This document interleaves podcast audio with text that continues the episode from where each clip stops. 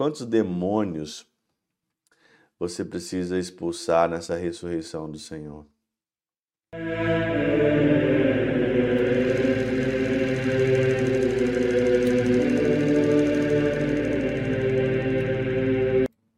Em nome do Pai, do Filho e do Espírito Santo. Amém. Olá, meus queridos amigos, meus queridos irmãos, nos encontramos mais uma vez aqui no nosso Teós, Viva de Coriés, do Percor Maria, nesse dia 15 de abril de 2023. Nós estamos então no sábado, aí praticamente terminando a oitava de Páscoa. Amanhã é o dia domingo da misericórdia, né, do Senhor, instituído pelo Papa João Paulo II, São João Paulo II e também é, Santa Faustina Kowalska.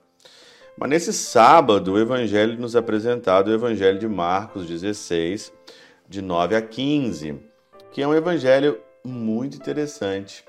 Né? Jesus, então, aqui tendo ressuscitado de manhã, no primeiro dia da semana, apareceu primeiramente a Maria Madalena, da qual tinha expulsado sete demônios. Espera aí que não vou voltar nisso ela foi notici noticiá-lo ao que tinha andado com ele, os quais estavam aflitos e chorosos, tendo eles ouvido dizer que Jesus estava vivo e que fora visto por ela, não acreditaram. Né?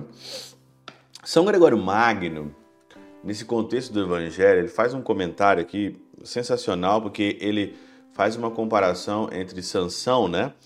E assim como Sansão não apenas saiu de Gaza à meia-noite, mas também arrancou as portas, também nosso Redentor, tendo ressuscitado, antes de erguer-se à luz, não apenas saiu livre do inferno, mas também destruiu as suas fortificações.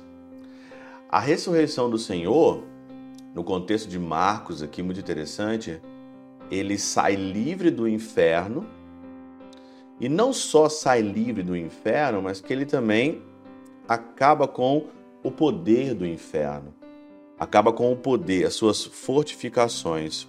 E aí então, olha aqui a catequese do Evangelho. Sobre Maria, Marcos declara que sete demônios foram dela expulsos e que outras coisas significam sete demônios, senão a totalidade dos vícios, a totalidade dos vícios.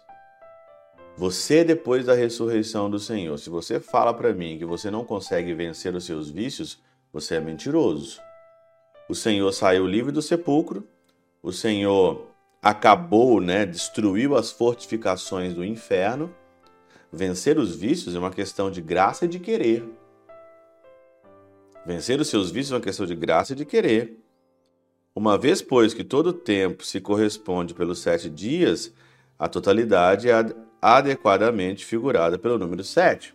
Sete dias, sete vícios, o inferno está destruído, as, a, destruiu também as fortificações infernais. Como é que você não consegue vender, vencer os seus vícios? Como é que você não consegue? A ressurreição do Senhor o acreditar na ressurreição na próxima vida nos faz desprezar os vícios. Desprezar. Você tem que aprender a desprezar aquilo que pode te amarrar, aquilo que pode te levar para o inferno. Desprezar. Desprezar os vícios e rezar para quem está envolvido nesse lama, nessa lama dos vícios, nessa lama lá embaixo mesmo, de fato possa ressuscitar, possa ter uma vida que o mundo não consegue nos dar. Essa vida aqui de você estar livre do inferno, essa vida de você estar livre das amarras do pecado e dos vícios, como Maria Madalena aqui no contexto de Marcos, né? Onde fala que Jesus expulsou os sete demônios. Quantos demônios você precisa expulsar nessa ressurreição do Senhor? Quantos demônios você precisa expulsar aí para você viver a vida que Cristo quer, uma vida diferente? Quantos demônios você precisa? Então, está na hora de limpar casa. Pela intercessão de São Chabel de Mangluf, São Padre Pio de Peltrautina e Santa Teresinha do Menino Jesus e o doce coração de Maria, Deus Todo-Poderoso vos abençoe.